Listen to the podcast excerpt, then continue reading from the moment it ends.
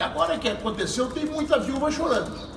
Agora eu, sinceramente. 2004, sendo que Ah, esses bateram em 2004, mas eu na televisão, por exemplo, não tenho visto, não vi ultimamente, pelo menos no horário, alguém destacando a história do museu, valorizando o museu, para que ele se tornasse mais amado pela nossa população.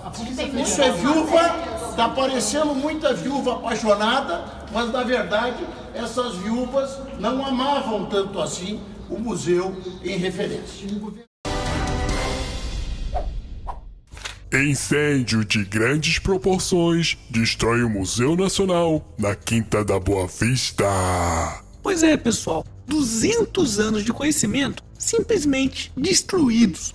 O Museu Nacional do Rio de Janeiro foi quase que completamente devorado pelo fogo nesse domingo.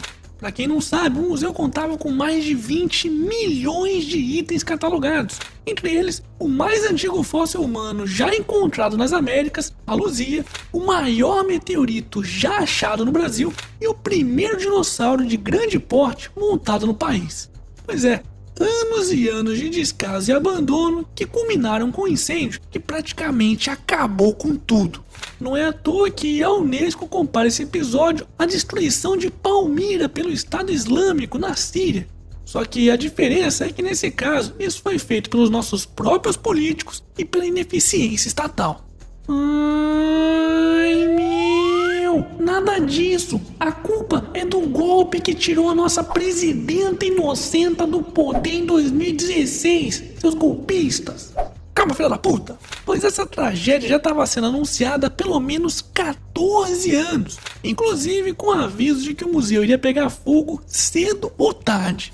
Além disso, para piorar, só nos últimos cinco anos o repasse do governo federal ao Museu Nacional caiu pela metade, chegando até a ser fechado em 2015 por falta de dinheiro. Portanto, esse papinho aí de golpe de 2016 não cola não. E olha que o Museu Nacional é só um dos pelo menos oito prédios com tesouros culturais e científicos do país que foram dizimados pelo fogo nos últimos 10 anos. Ai meu, mas e a PEC do teto dos gastos, hein? Disso você não fala, né, seu vendido? Calma, filha da puta! Pois a PEC do teto é apenas uma ferramenta para se evitar que o governo gaste mais do que ele arrecada e priorize questões realmente importantes para a população, como saúde, segurança e educação.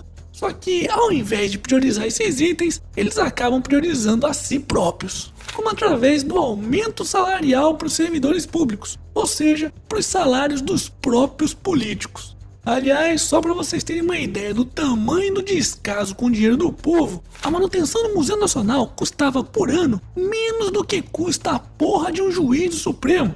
O quê? Ficou revoltado, é?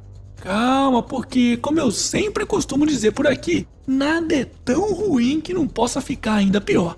Pois acredite se quiser, os partidos políticos vão torrar só esse ano 2,5 bilhões de reais com fundo eleitoral e partidário. Não, não, você não entendeu errado, não. São 2,5 fucking bilhões de reais apenas para os partidos políticos queimarem com propaganda eleitoral. Ou seja, dinheiro mais do que suficiente para se sustentar pelo menos 5 mil museus, como o Museu Nacional do Rio. Lembrando que o orçamento da União é definido pelos deputados e senadores, e praticamente todos esses candidatos que estão aí hoje pedindo seu voto e lamentando esse terrível incêndio tinham o poder para ter mudado toda essa história, mas não fizeram absolutamente nada a respeito. Ai, seu burro! Lá vem você querer dar indireta pro nosso mito, né? E além disso, esse museu não vai fazer diferença pra ninguém. Essa é que é a verdade, seu burro. Olha que filho da puta aí. Calma, caralho. Primeiro que eu não tô falando apenas do seu mito, não, mas também de todos os deputados e senadores que hoje estão aí disputando algum cargo eletivo. E segundo que dizer que o incêndio do Museu Nacional não vai fazer diferença para ninguém, acaba por mostrar justamente a importância dos museus, da ciência, da história e da cultura na vida dos brasileiros. Porque somente pessoas muito ignorantes para dizer uma bobagem dessas. Hashtag vamos renovar tudo. Pois é, pessoal, mais uma vez está nas nossas mãos escolhermos candidatos e partidos realmente comprometidos em reduzir os gastos públicos e priorizar o que de fato é importante para a população.